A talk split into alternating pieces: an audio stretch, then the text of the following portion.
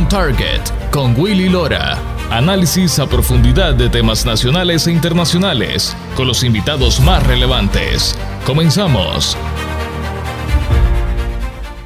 Bienvenidos y gracias por estar con nosotros en esta nueva emisión especial de este su programa On Target con Willy Lora. Llegamos a ustedes desde Ginebra, en Suiza.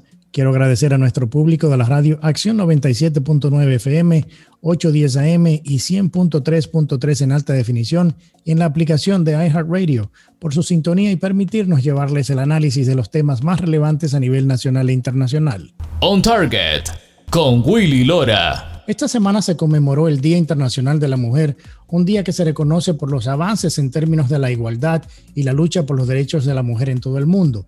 Al mismo tiempo se realizaron varias protestas a nivel mundial por grupos feministas a favor de un alto a la violencia hacia la mujer, igualdad de oportunidades y el derecho al aborto. En algunos países de la región estas protestas se tornaron violentas, como es el caso de México, donde un informe de la CEPAL indica que en el 2019 hubo 983 asesinatos de mujeres en manos de su pareja o expareja, solo superando, superado, ser superado por Brasil, en donde se cometieron, se cometieron unos 1.941 asesinatos a mujeres en el 2019. Esta semana también se trajo a discusión el tema de la despenalización del aborto. En la región, cuatro países todavía tienen una penalización completa al mismo. Países como Honduras, El Salvador, Nicaragua y República Dominicana mantienen la penalización, pero al mismo tiempo existe un movimiento para despenalizarlo en cierta manera, con ciertas restricciones a una, a una despenalización total. Y en Estados Unidos, el gobernador del estado de Kansas firma una ley en donde penaliza casi en su totalidad el aborto. Para analizar este y otros temas, ahora nos acompañan varios invitados. de San Salvador, la profesora activista social Morena Herrera, también defensora de derechos humanos. Desde Miami, la doctora María Herrera Mellado. Desde España, la periodista Rocío López Real. Y Paula Flavia de Vildosola, portavoz de la organización Actúa Familia. Pero antes quiero darle la bienvenida a este, a este segmento, el primer segmento, a la profesora Morena Herrera, al programa. ¿Cómo está, profesora? Bien, muchas gracias Willy, buen día y un saludo a todos sus radioescuchas. Gracias, profesora. Hemos visto en los últimos meses un aumento sustancial en las actividades de los grupos feministas a nivel mundial. ¿Cuál es la finalidad de estas actividades? ¿Hasta dónde la violencia que vimos en México esta semana no ayuda a la causa original del movimiento? Mire, el, el feminismo tiene una propuesta para transformar toda la sociedad. Es una propuesta para mujeres y también para hombres en cambios que tienen que ver con políticas públicas, con legislaciones, pero también cambios en la vida cotidiana. Es un movimiento plural y diverso que va creciendo a nivel territorial y a nivel de distintas generaciones, cada vez más mujeres jóvenes y adolescentes se integran a las diferentes expresiones del movimiento feminista. Pese a la pandemia, por ejemplo, eh, nosotras logramos hacer movilizaciones y actividades que han puesto de nuevo en la agenda pública demandas de las mujeres. Entonces el feminismo busca mejorar la vida de todas las personas y a veces genera miedo, provoca miedo entre aquellas personas y aquellos sectores que pretenden que el status quo, que el lugar eh, subordinado que se ha asignado a las mujeres permanezca inalterable. Esa es la explicación de los discursos de odio y de las actitudes violentas contra activistas feministas en diferentes partes del mundo, pues, y en México en particular estos días. Sí, vimos también que inclusive parte de lo que se estaba preguntando en esta discusión esta semana fue cuál, es el papel social que debería jugar el hombre dentro de este movimiento feminista del día de hoy, ya que usted, como mencionaba hace un momento, es un movimiento que es plural. Bueno, yo pienso que los hombres tienen un papel importante en esta lucha. Por una parte, es importante pronunciarse a favor de los cambios, a favor de la igualdad. Eh, que, digamos, identifiquen de dónde vienen las resistencias de sus amigos, que les expliquen la importancia. Por otro lado, que hayan cambios concretos. Por ejemplo, nosotras a colaboradores, a aliados, el día 5, el, día 7, perdón, Les pedimos, si vienen a la marcha, intégrense en el último bloque, apoyen, lleven agua, lleven alcohol, eh, medidas, digamos, de protección y de cuidado para los primeros bloques de la marcha que estaban organizados en base a demandas por un sorteo que se hace en El Salvador de qué demanda va a ir primero, pero el lugar que va no tiene importancia, pues nos asignamos el orden de los bloques a partir de un sorteo que se hace en el movimiento y todas coincidimos en demandas centrales. Yo creo que los hombres también es importante que cambien puertas adentro, que asuman la responsabilidad que tienen en el cuidado de las familias, en el cuidado de sus hijos e hijas, de las personas mayores, en aquellas tareas también de los quehaceres domésticos que son más fungibles, como digo yo, que se acaban más rápido y que generalmente hacemos las mujeres. Lavar los trastes, lavar la ropa, planchar, limpiar, es el trabajo que más rápido se acaba. Entonces, hace falta que ese trabajo se comparta para disminuir la carga de trabajo doméstico y de cuidados que hoy recae sobre todo en los hombros de las mujeres. Profesora, existen dos propuestas en la Asamblea del Salvador para la despenalización del aborto, ambas con varias causales eh, que permitirían el aborto en circunstancias médicas establecidas del peligro de muerte para la madre. ¿Cree usted que esta sería la manera de sacar a El Salvador, al Salvador de la lista de los países eh, con las leyes más estrictas en términos del aborto? O sea, ¿usted está de acuerdo con que se quite completamente la penalización del aborto sin casuales o cómo lo ve usted? Mire, yo creo que El Salvador se conoce en el mundo por dos tipos de problemas. Un problema son las pandillas, que es, la violencia de las pandillas, de las maras, que es bastante conocido. Y el otro problema es la criminalización y penalización absoluta del aborto.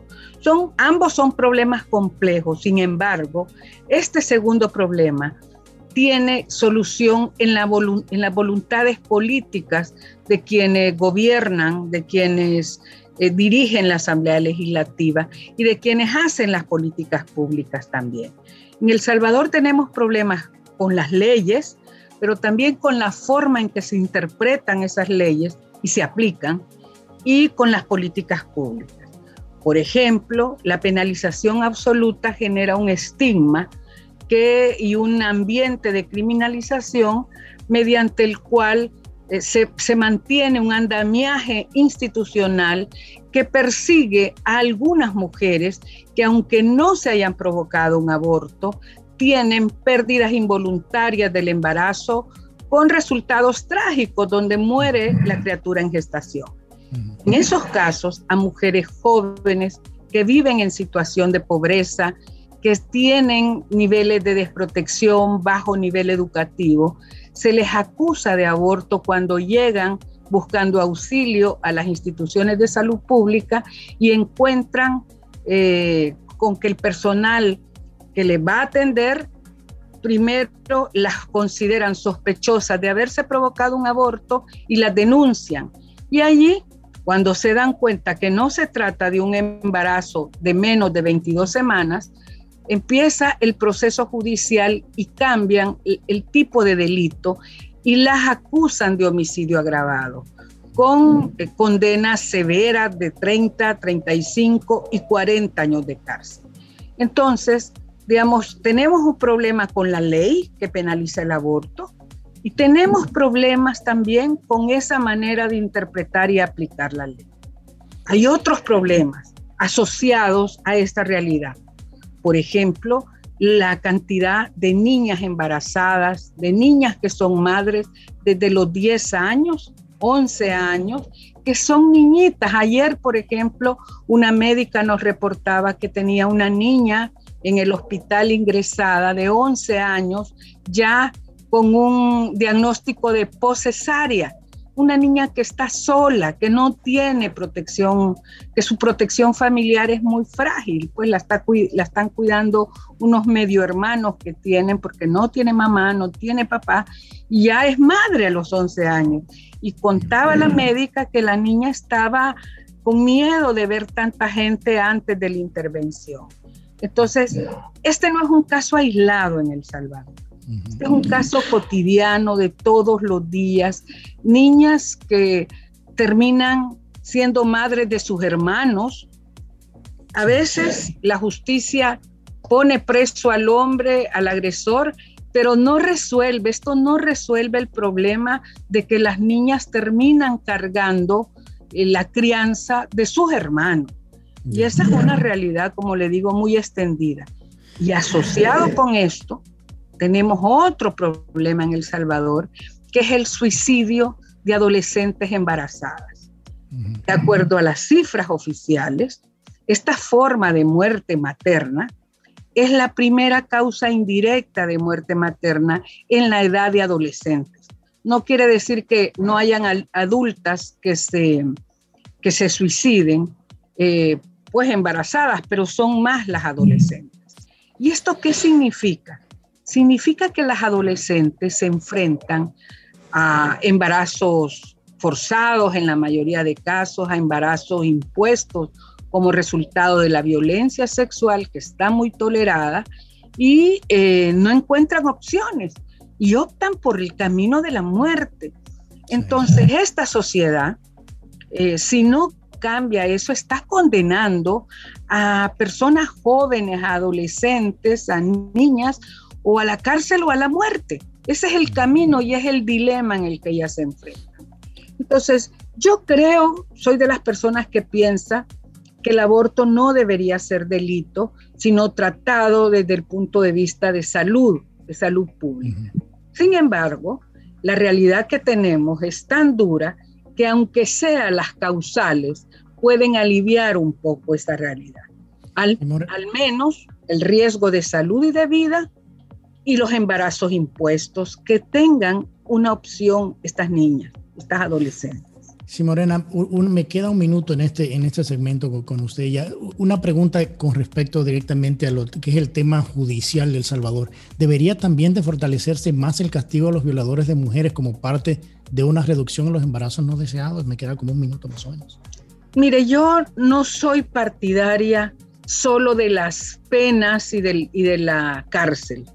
Yo creo que se necesita un trabajo de educación social, de sensibilización, de no tolerancia a la violencia y de rehabilitación de los hombres.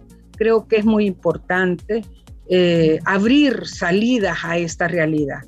No vamos a resolver el problema solo eh, elevando las penas.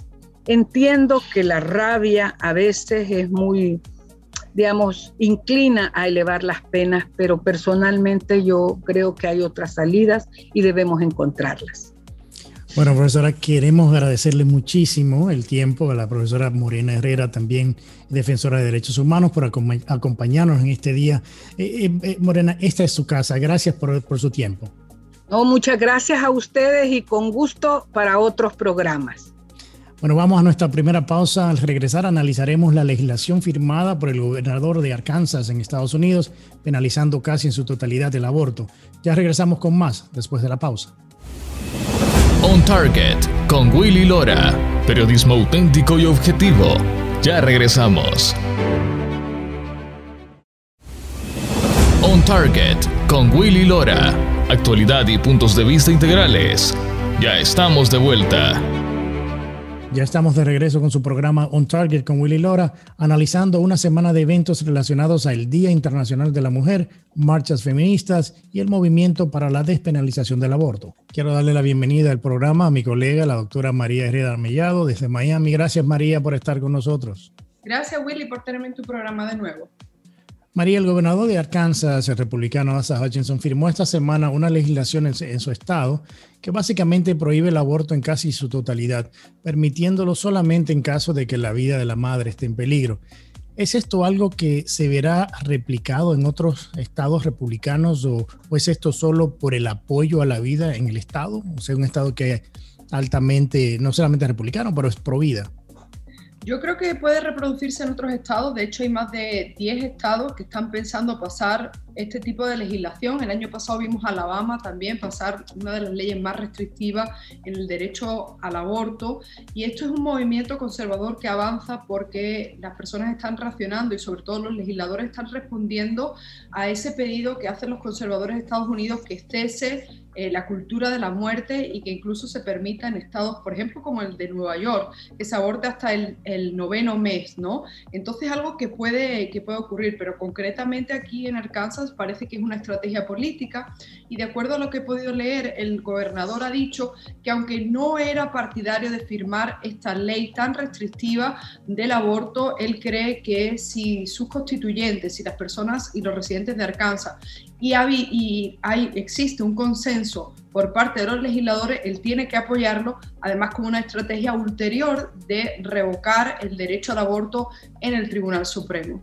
Sí, porque inclusive en el mismo artículo hablaba eh, eh, de que él tenía una, una, o sea, un apoyo mayoritario en el mismo eh, Senado Estatal de, Arkansas a, esta, a esta legislación con el movimiento que hemos visto a nivel global por la despenalización del aborto, legisladores como, como, es, o sea, como este en Estados Unidos, en donde la decisión de Roe versus Wade por la Corte Suprema que permite el aborto en ese país, podríamos ver que esta legislación de Arkansas llegue a la Suprema Corte en algún momento.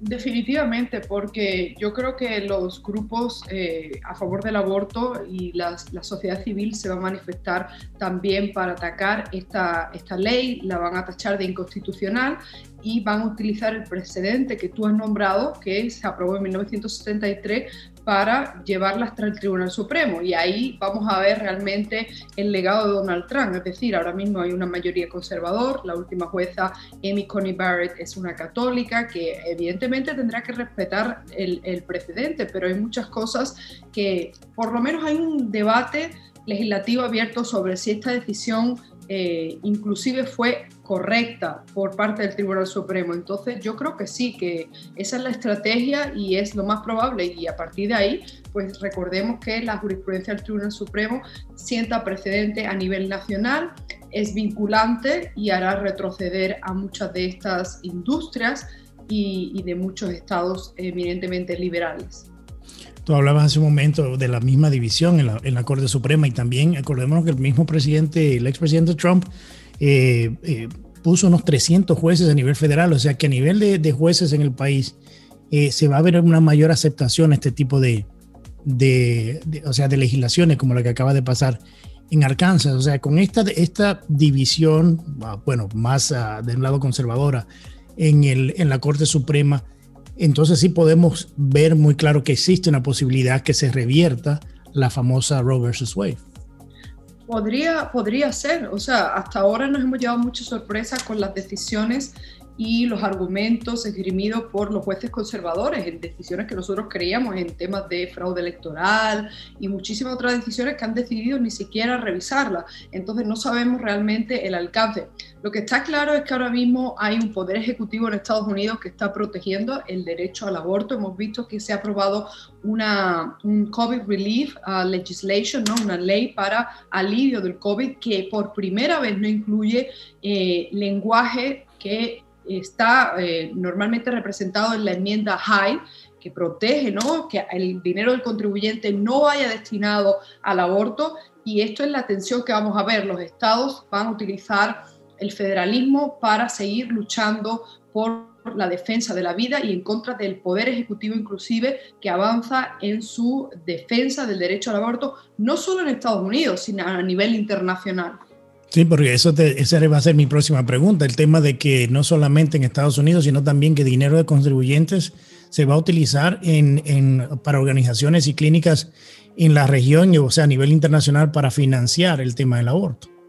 Sí, es lamentable, ¿no? Estados Unidos, eh, los demócratas que dicen que no les gusta inmiscuirse en la política de terceros países, van a utilizar una legislación que supuestamente va a aliviar a las personas afectadas por el coronavirus para financiar el aborto en Iberoamérica y en todo aquel país que decida recibir dinero de USAID, es decir, la Agencia para el Desarrollo y la Cooperación. Es triste y esto hay que denunciarlo. La prensa, por supuesto, globalista, progre del momento, no se hace eco de esto, pero, pero yo creo que los activistas, los defensores de los derechos humanos, los líderes pro vida y los líderes iberoamericanos tienen que denunciarlo. Ahora mismo acabo de leer un artículo sobre cómo los arzobispos en Estados Unidos y los cardenales se han manifestado en contra de esta, eh, de esta legislación y lo han hecho de, una, de una doble forma, es decir, por una parte han aplaudido al presidente que haya apoyado ¿no? a las personas que están ahora mismo en las peores situaciones, que han perdido todo por culpa del coronavirus, pero le han recordado al presidente Joe Biden que necesita proteger los derechos de los no nacidos, que no es suficiente con proteger los, los derechos de las personas eh, más vulnerables en los Estados Unidos.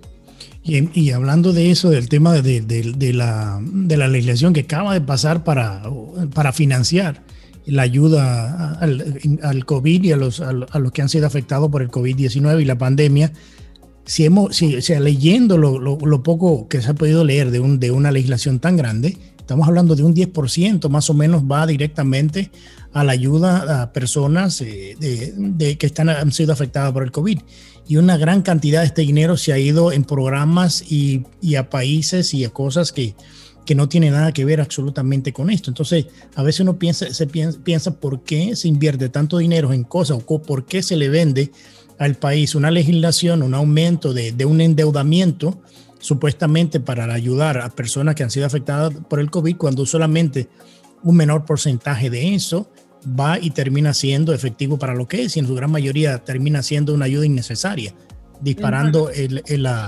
el déficit. O sea, ¿qué discusión ahora mismo existe en Estados Unidos? Porque he visto bastante crítica al presidente y al mismo Partido Demócrata en el Congreso por la manera que se manejó y se vendió este paquete como una ayuda al COVID eh, a, personas afectadas del COVID, cuando en realidad eh, en su gran mayoría no es eso. ¿Cómo se ha visto este debate? Exactamente, o sea, están destinando un 9% realmente para los afectados del COVID. Además, hoy hemos, eh, hemos visto la noticia de que más de 3 mil millones de dólares se irán para Bill Gates y para su fondo global. Esto se trata de más globalismo, más progresismo y es, es eh, pues deleznable, ¿no? En la Unión Europea tenemos la contraparte donde hemos visto que hay un mayor control, es decir, que los estados, los, los, países, Holanda, eh, Francia, otros países, Alemania inclusive, le están pidiendo condiciones estrictas a países como España, que han sido los peores gestores del coronavirus, con un gobierno social comunista, que a su vez está buscándole la vuelta para que no, eh, sea, no tengan que auditar el dinero. Pero claro, en Estados Unidos no tenemos ese, ese control, ¿no? ese control financiero, ese control de la financiación de estas políticas que van a parar a otros países que además, eh, eh, hay que decirlo también, muchos de ellos son países que están puestos en una lista como posibles países que puedan atentar contra la seguridad nacional de los Estados Unidos. Es, increíble porque eh, también uno ve el, tipo de, inversión que se está haciendo y los préstamos que se están tomando, pero la gente no toma en cuenta de que Estados Unidos se está endeudando de una manera que en unos años vamos a endeudarnos a nivel del Producto Interno Bruto, que obviamente esto va a traer otras eh, consecuencias a nivel fiscal, a nivel de, de un, inclusive se ha hablado de recesión económica en Estados Unidos por el alto nivel de endeudamiento. Y entonces, eh, eh, volviendo al tema del mismo, de la misma ayuda, al tema del COVID, donde se incluye financiamiento para abortos en otros países, o sea, ¿de qué se está hablando? ¿Qué está pasando con los políticos? O que están fuera de, eh, están tan polarizados que están fuera de, de, o sea, de contexto de lo que está pasando en el mismo país. No, es que ahora mismo esta administración tiene el objetivo de supuestamente acabar con el terrorismo doméstico, la supremacía blanca y eh, es parte de la cultura de la cancelación. Como parte de la cultura de cancelación y el heteropatriarcado, porque es que hay que decirlo así, pues entonces también llevan esa bandera en todo Iberoamérica y por todo el mundo, lo cual es, es, es lamentable porque hay tantas cosas que hay que hacer. Si a mí me dicen que parte de esta legislación va a haber para ayuda y cooperación, por ejemplo, en Venezuela contra las víctimas de, eh, la, las narcodictaduras o que se va a ayudar a los presos políticos, pues todavía yo esa parte entiendo que una parte humanitaria, pero ¿qué hay de humanitaria? ¿Qué hay de humanitario en acabar con la vida de más de 6 millones de niños no nacidos, que son los datos que arroja el último informe eh, publicado acerca de la cantidad de fetos abortados en Iberoamérica. No hay nada, no hay nada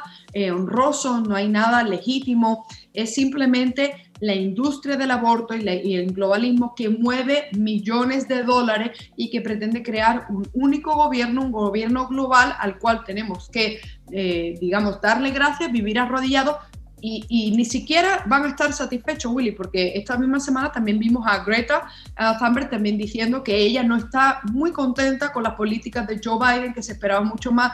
En fin, que esto es una serie de, grupos, de activistas, de grupos internacionales y grupos globalistas que más, jamás van a acabar, van a estar satisfechos. Y la idea es que Estados Unidos gaste todo el dinero del contribuyente en supuestamente arreglar todas las injusticias cuando eh, irónicamente somos uno de los países más racistas y más injustos del mundo. Lo hemos visto en los últimos años, nos lo han recordado el resto de países.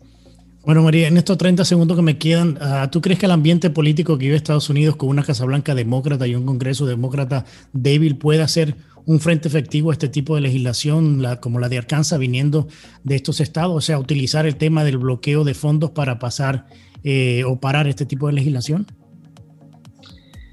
Eh, la décima enmienda dice que los estados, eh, perdón, el gobierno federal puede financiar ciertos proyectos en los estados y adjuntar ciertas condiciones. Y eso lo ha utilizado el gobierno federal, la administración Trump, la administración Obama, para, digamos, eh, condicionar las políticas que pasan a nivel estatal. Yo, yo no lo sé. La verdad es que Joe Biden está cada vez más mayor, eh, tiene menos control y la vicepresidenta, o mejor dicho, presidenta Kamala Harris, la que mueve los hilos, y ella a su vez está controlada y financiada por las clínicas pro-abortistas y los grupos de interés eh, LGTBI, feminismo radical, etcétera, etcétera. Es lamentable, no sabemos qué va a pasar, pero yo no creo que el gobierno federal, por lo menos eh, Joe Biden, ni conozca ni vaya a hacer nada al respecto. Bueno, María, gracias por estar con nosotros hoy en día. Te enviamos un abrazo. Gracias, Will, igualmente. Bueno, vamos a nuestra segunda pausa de este programa. Al regresar, nos vamos a Europa, a España, en donde conversamos con una periodista y la vocera de la organización Actua Familia. Ya regresamos con más después de la pausa. On Target con Willy Lora.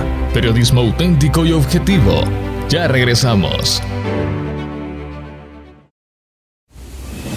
On Target con Willy Lora. Actualidad y puntos de vista integrales. Ya estamos de vuelta. Gracias por continuar con nosotros en su programa On Target con Willy Lora. Quiero darle la bienvenida a la segunda media hora y a este segmento a la periodista y conductora del programa Más Voz, Rocío López Real. Bienvenida, Rocío. Un gusto que nos acompañes en el programa. Muchísimas gracias, Willy. Un placer para mí, un honor, de verdad. Muchísimas gracias por la invitación y vamos a tu disposición. Bueno, Rocío, hemos visto cómo el movimiento feminista no solo ha ido creciendo en números, pero también en su financiamiento. ¿De qué manera podemos catalogar o analizar el estado del feminismo actual, no solo en España, sino lo que estamos viendo aquí en Europa? La verdad es que si hablamos de, España, eh, las personas un poco conscientes, vamos a decirlo así, yo creo que estamos muy, muy preocupados por la tendencia de llevar, de politizar tanto todo, ¿no? Y uno de los problemas de politizar tanto todo eh, es el, tema de la igualdad algo tan, tan manido, tan, tan destruido, porque en realidad, ¿dónde está la igualdad? ¿Dónde queda la igualdad en las políticas que se están aplicando? Por lo menos en España te puedo asegurar que todo lo que tiene que ver con igualdad apunta hacia precisamente todo lo contrario, porque apunta hacia el enfrentamiento absoluto o sea, lo único que están, las políticas que se están eh, poniendo sobre la mesa ahora mismo, lo que hace es enfrentarnos a los seres humanos, enfrentarnos al hombre, a la mujer. No hay políticas de igualdad en ningún sentido. O sea, no, no conozco ninguna en ningún sentido. Y creo que a nivel Europa está sucediendo prácticamente lo mismo, ¿no? Sí, sí, he, leído bastante aquí en lo que es en, en Francia, también en Alemania se ha visto eso. Rocío, en esta semana en el Congreso Español se lanzó una campaña por parte de las diputadas mujeres del partido Vox llamado No hables en mi nombre. Estas diputadas dicen que lo hacen porque existe una gran cantidad de mujeres en España que no se sienten representadas por el feminismo de hoy.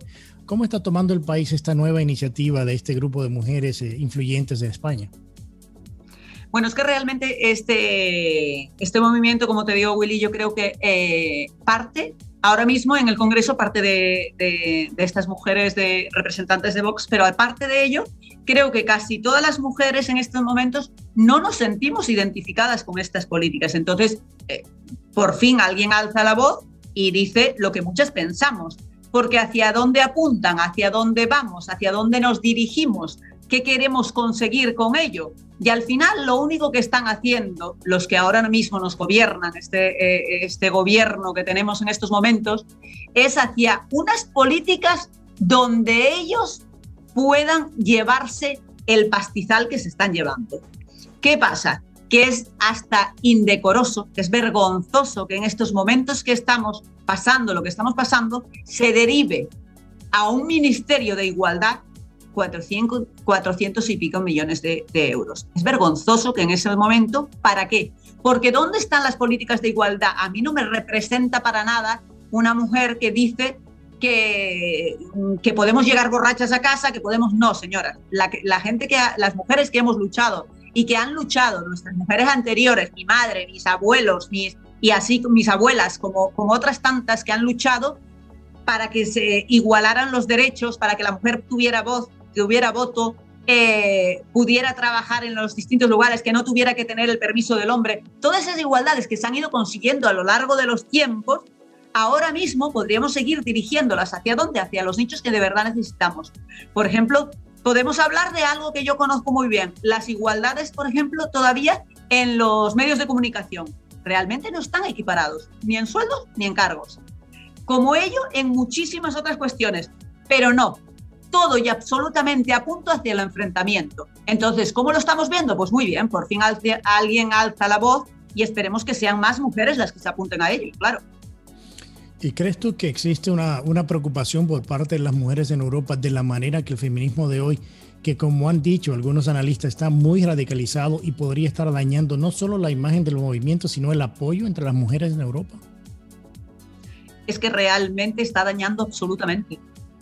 ¿Por qué? Porque es lo que te digo, o sea, la raíz de todo, al final, cuando tú siembras enfrentamiento, cuando tú siembras odio en todas tus acciones, no se puede dirimir eso en, un resultado óptimo. O sea, no se puede. Entonces, claro que está dañando absolutamente todos los, puntos donde podíamos confluir para crecer, para crecer en igualdad, para crecer en muchas cuestiones que todavía la mujer tenía que desarrollarse, no, no, se están apoyando para nada. Solo se están, es lo, que te digo, es que el punto y el eje de todo, mientras no erradiquemos que ese dinero que se, que se destina y que manejan mujeres que no han hecho nada para merecer estar ahí, porque la mayor representante que tenemos ahora del Ministerio de Igualdad está ahí porque su marido es, es el que la ha puesto, pero no ha hecho méritos propios para nada, ni ha conseguido nada en su vida por ella misma.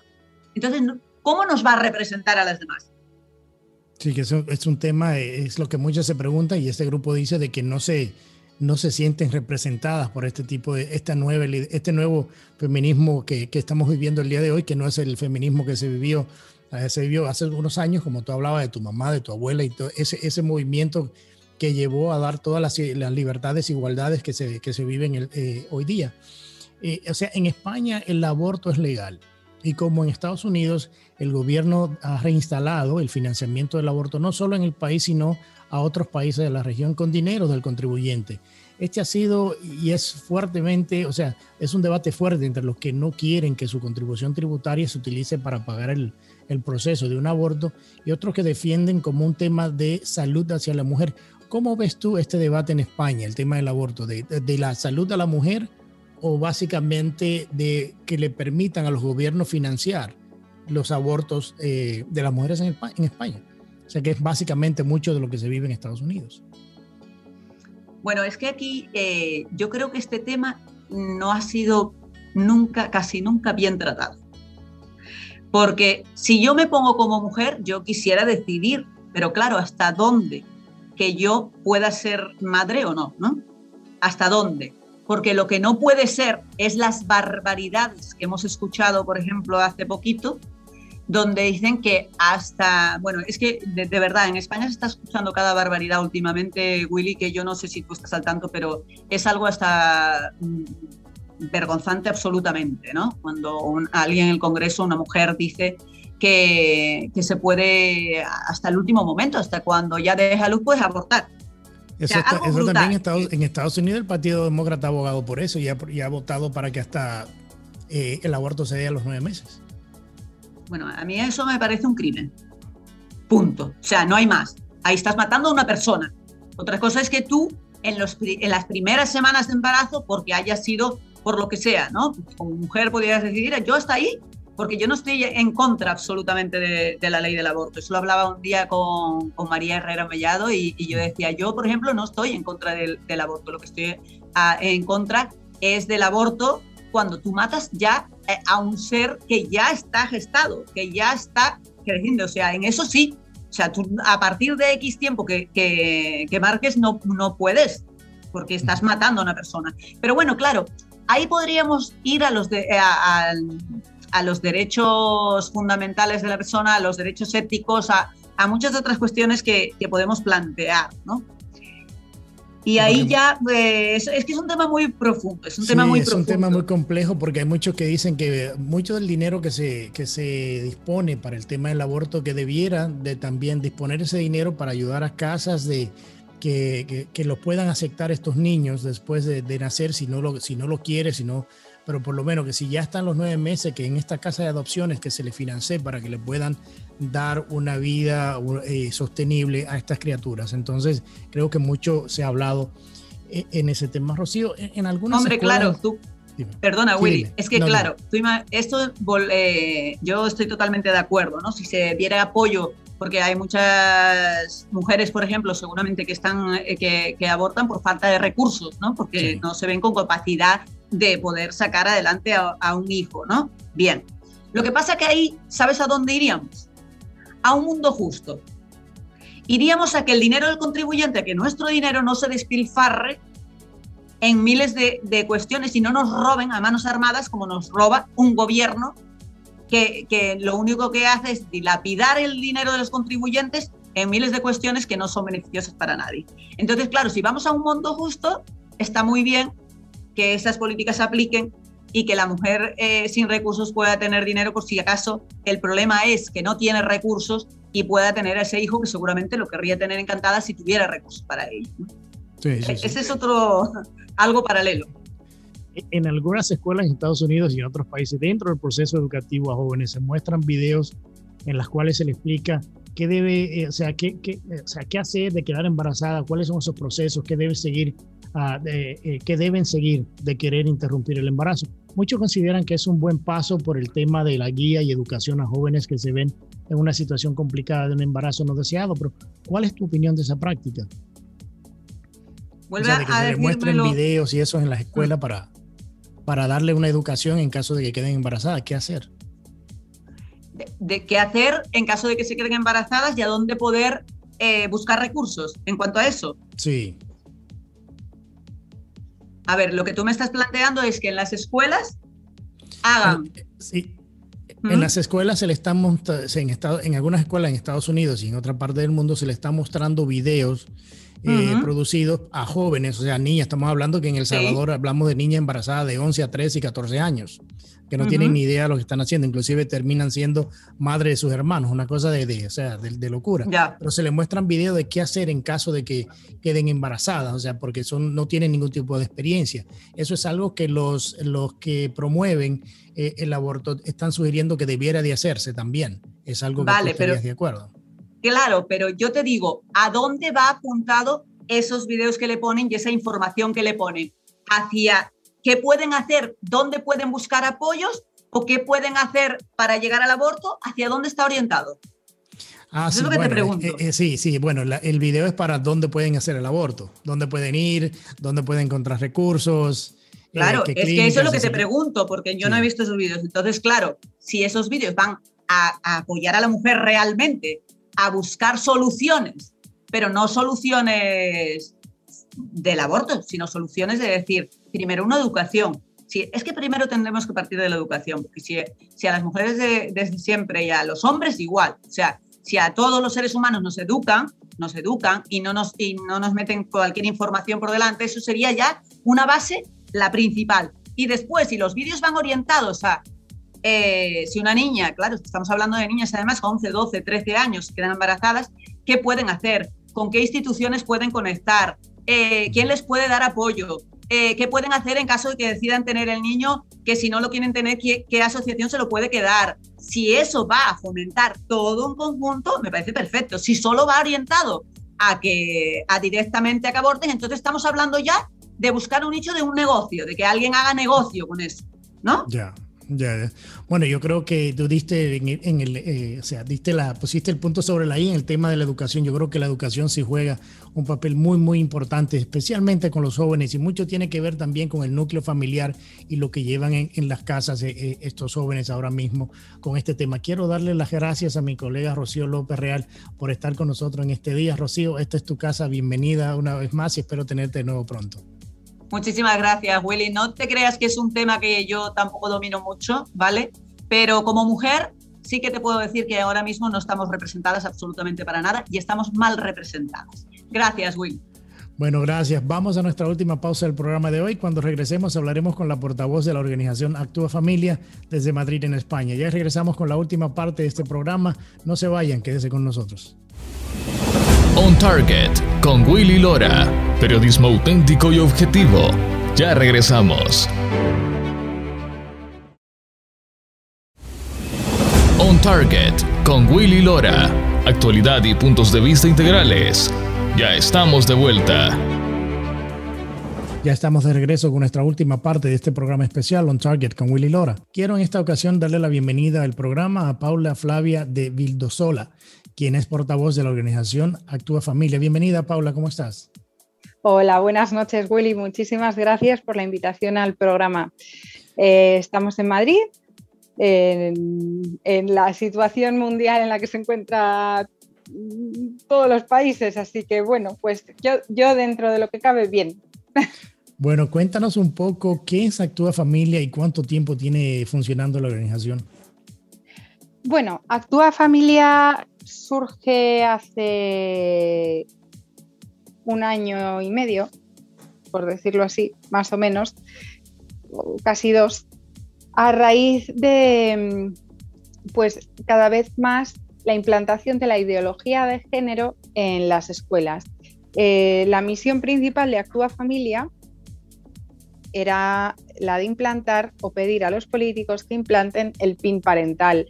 Esto quiere decir que los padres podamos decidir si, si, nuestros hijos reciben charlas extraescolares, actividades extraescolares que no están relacionadas con el currículo académico, pero sí están relacionadas con el adoctrinamiento.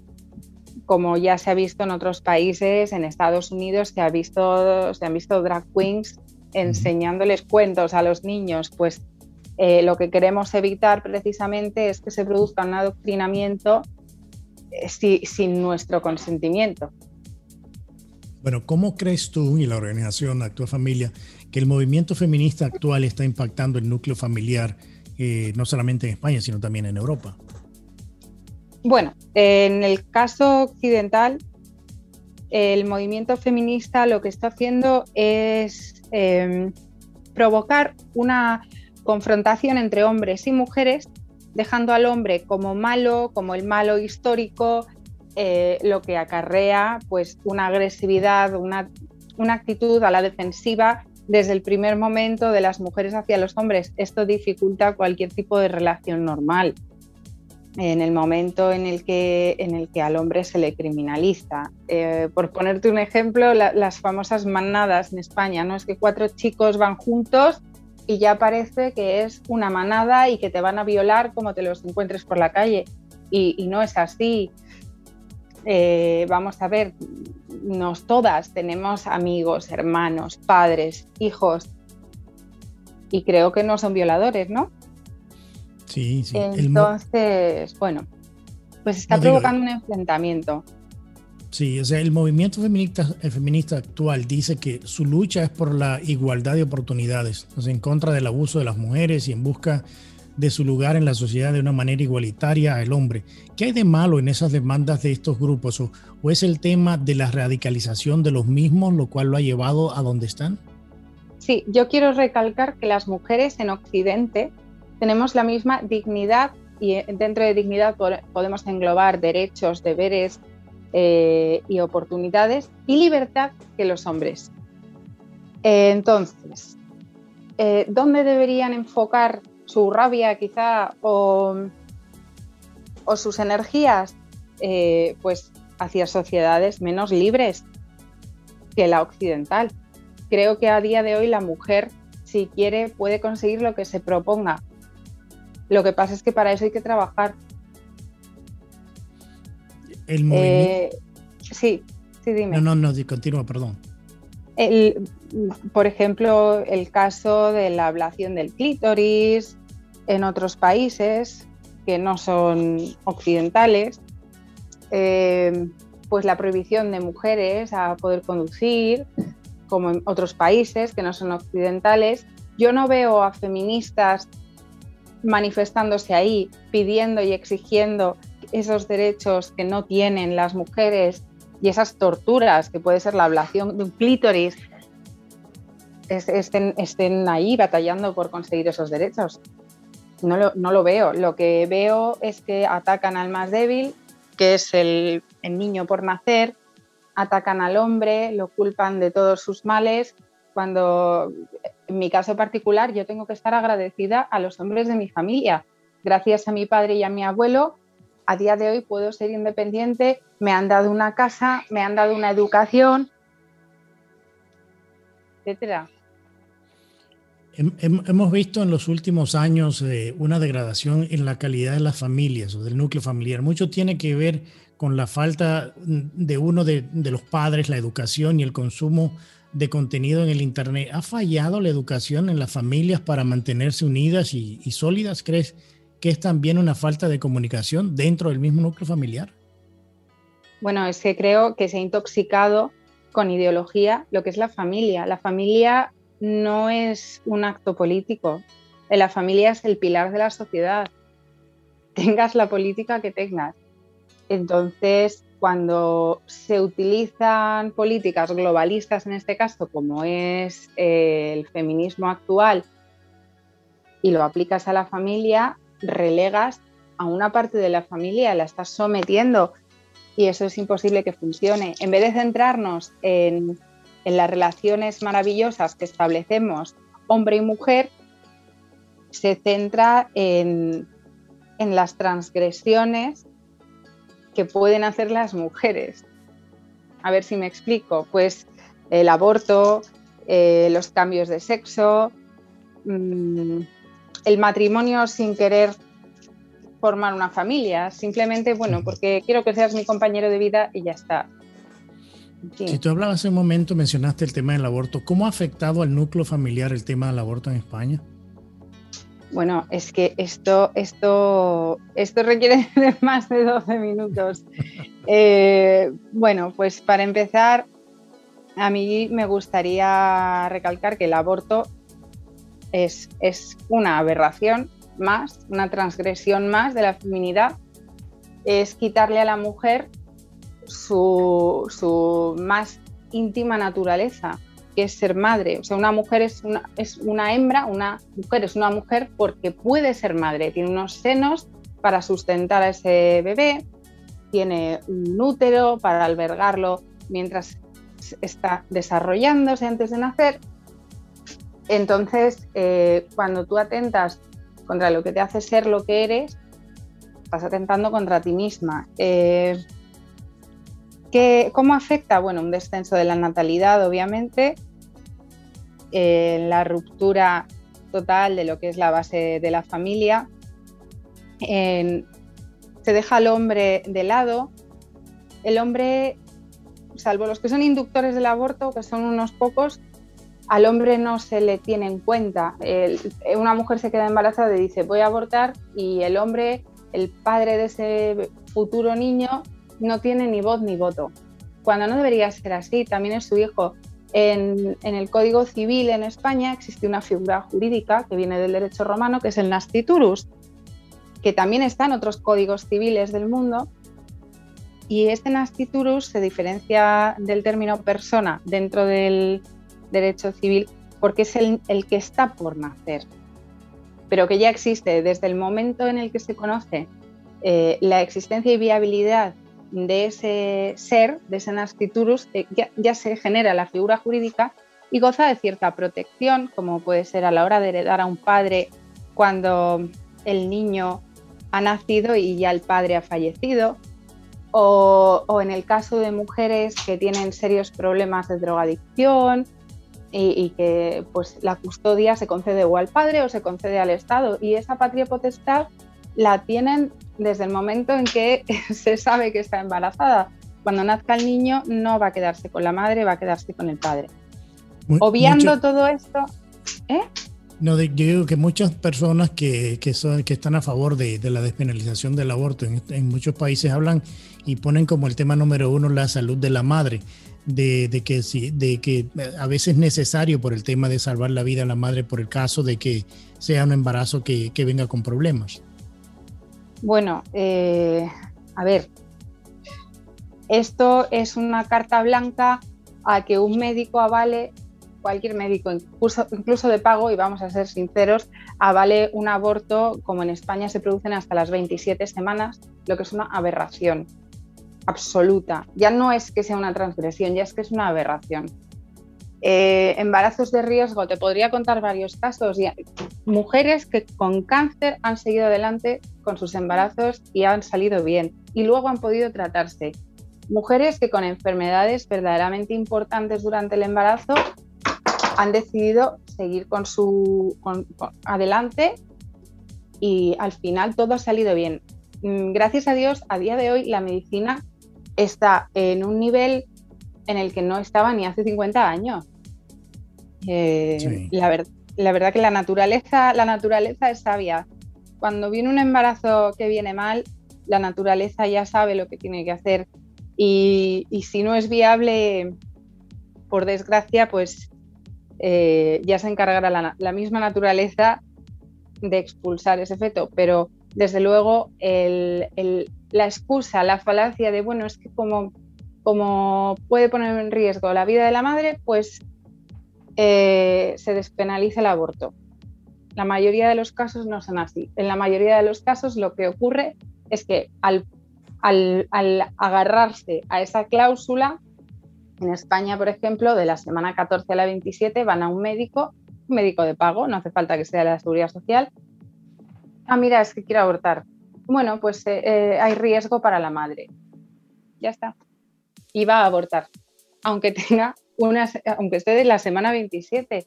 Y a partir de la semana 22 y 23 se conocen muchos casos de niños prematuros extremos que sobreviven en cuidados neonatales. Entonces, bueno, pues aquí está la, gran mentira. El negocio del aborto mueve muchísimos millones. En Estados Unidos, en Estados Unidos se está abortando, se está permitiendo abortar casi hasta los nueve meses de embarazo. sí, claro. Que, es, algo que es, o sea, es sorprendente, pero se permite. Nosotros, eh, a, lo que nos gustaría llegar ya lo hemos planteado además estos, estas últimas semanas con el tema de las vacunas que ha salido publicado en la revista Science. En la misma revista Science sale publicado, o sea, no lo ocultan. Se utilizan células de embriones y de fetos humanos para la fabricación de las vacunas. Pero esto no ocurre solamente eh, con las vacunas, ocurre también con muchos productos cosméticos que llevan colágeno, no colágeno marino, sino colágeno, ARN, células madre, que provienen de esto. En la regulación española, digamos que desde el año 85 me parece que es, no está permitido usar los órganos de un feto, eh, salvo que sea para el estudio de la ciencia. La madre debe firmar cuando va a abortar que, que permite que su hijo sea utilizado para la ciencia. ¿Qué pasa? Que de utilizarlo a la ciencia a utilizarlo a la cosmética, claro, la, cosmética, pues en un laboratorio, digamos que también es ciencia. Lo que queremos, eh, lo que nos gustaría conseguir es que hubiera un etiquetado de todos los productos, igual que hay un etiquetado para el gluten free y hay un etiquetado de productos veganos y de cruelty free, que hubiera uno en el que fuera obligatorio, fuera algo normativo, se etiquetara si en ese producto se han utilizado células de tejidos o tejidos mismos de fetos o embriones humanos para su elaboración. Porque creo que sería visibilizar bastante el asunto. Sí, sí, sí. Bueno, yo quiero, quiero ah, darle las gracias a, Paola por acompañarnos en este segmento. Esta es tu casa, Paola. Espero tenerte de nuevo pronto en el programa. Gracias, Willy. Me he quedado con muchísimas cosas por decir, pero bueno, eh, otro Tú sabes cómo es el tiempo en esto que a veces apremia, pero vamos a tenerte nuevo, pero con más tiempo. Vamos a hacer un programa más eh, eh, con más tiempo porque tuvimos cuatro invitados en esta, para, empacados en esta hora, pero agradezco mucho tu tiempo. Muchas gracias, Willy, por la oportunidad. Bueno, llegamos al final de este programa especial en donde analizamos la polémica del feminismo actual y el movimiento a la despenalización del aborto. Quiero darle las gracias a la profesora Morena Herrera, abogada de inmigración doctora María Herrera Mellado, a la periodista Rocía López Real y a la portavoz de Actúa Familia, Paola Flavia de Vildosola. Le agradezco muchísimo que me hayan acompañado en esta hora y a nuestra audiencia les agradecemos la atención y su tiempo a este programa especial y los invitamos a que nos acompañen la próxima semana con otra entrega más de On Target con Willy Lora. Y recuerda, es duro fracasar, pero es todavía peor no haber intentado nunca triunfar. Que pasen un excelente fin de semana.